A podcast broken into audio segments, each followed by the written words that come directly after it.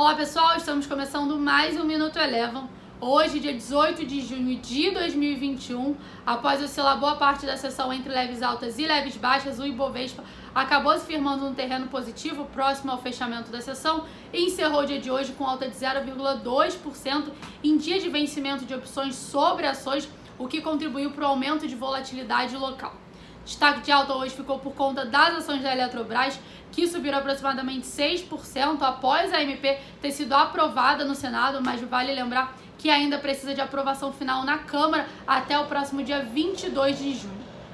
Lá fora, as bolsas norte-americanas deram continuidade ao movimento de queda visto nas últimas sessões após a decisão de política monetária do FONC, que adotou um tom mais duro. Esse tom mais duro foi reforçado hoje pela fala de um dos dirigentes do Fed, afirmando que os membros já teriam iniciado as discussões para a retirada do programa de estímulos monetários.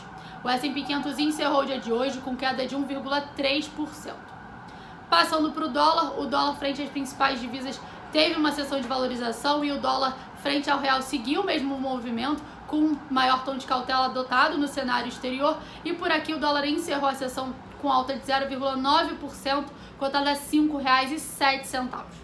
Mesmo com a valorização do dólar pelo mundo, a gente também teve aí o petróleo num dia de valorização. O petróleo Brent encerrou com alta de 0,4% aproximadamente, após a OPEP sinalizar o aumento de produção nos Estados Unidos, que seria mais lento do que o mercado esperava.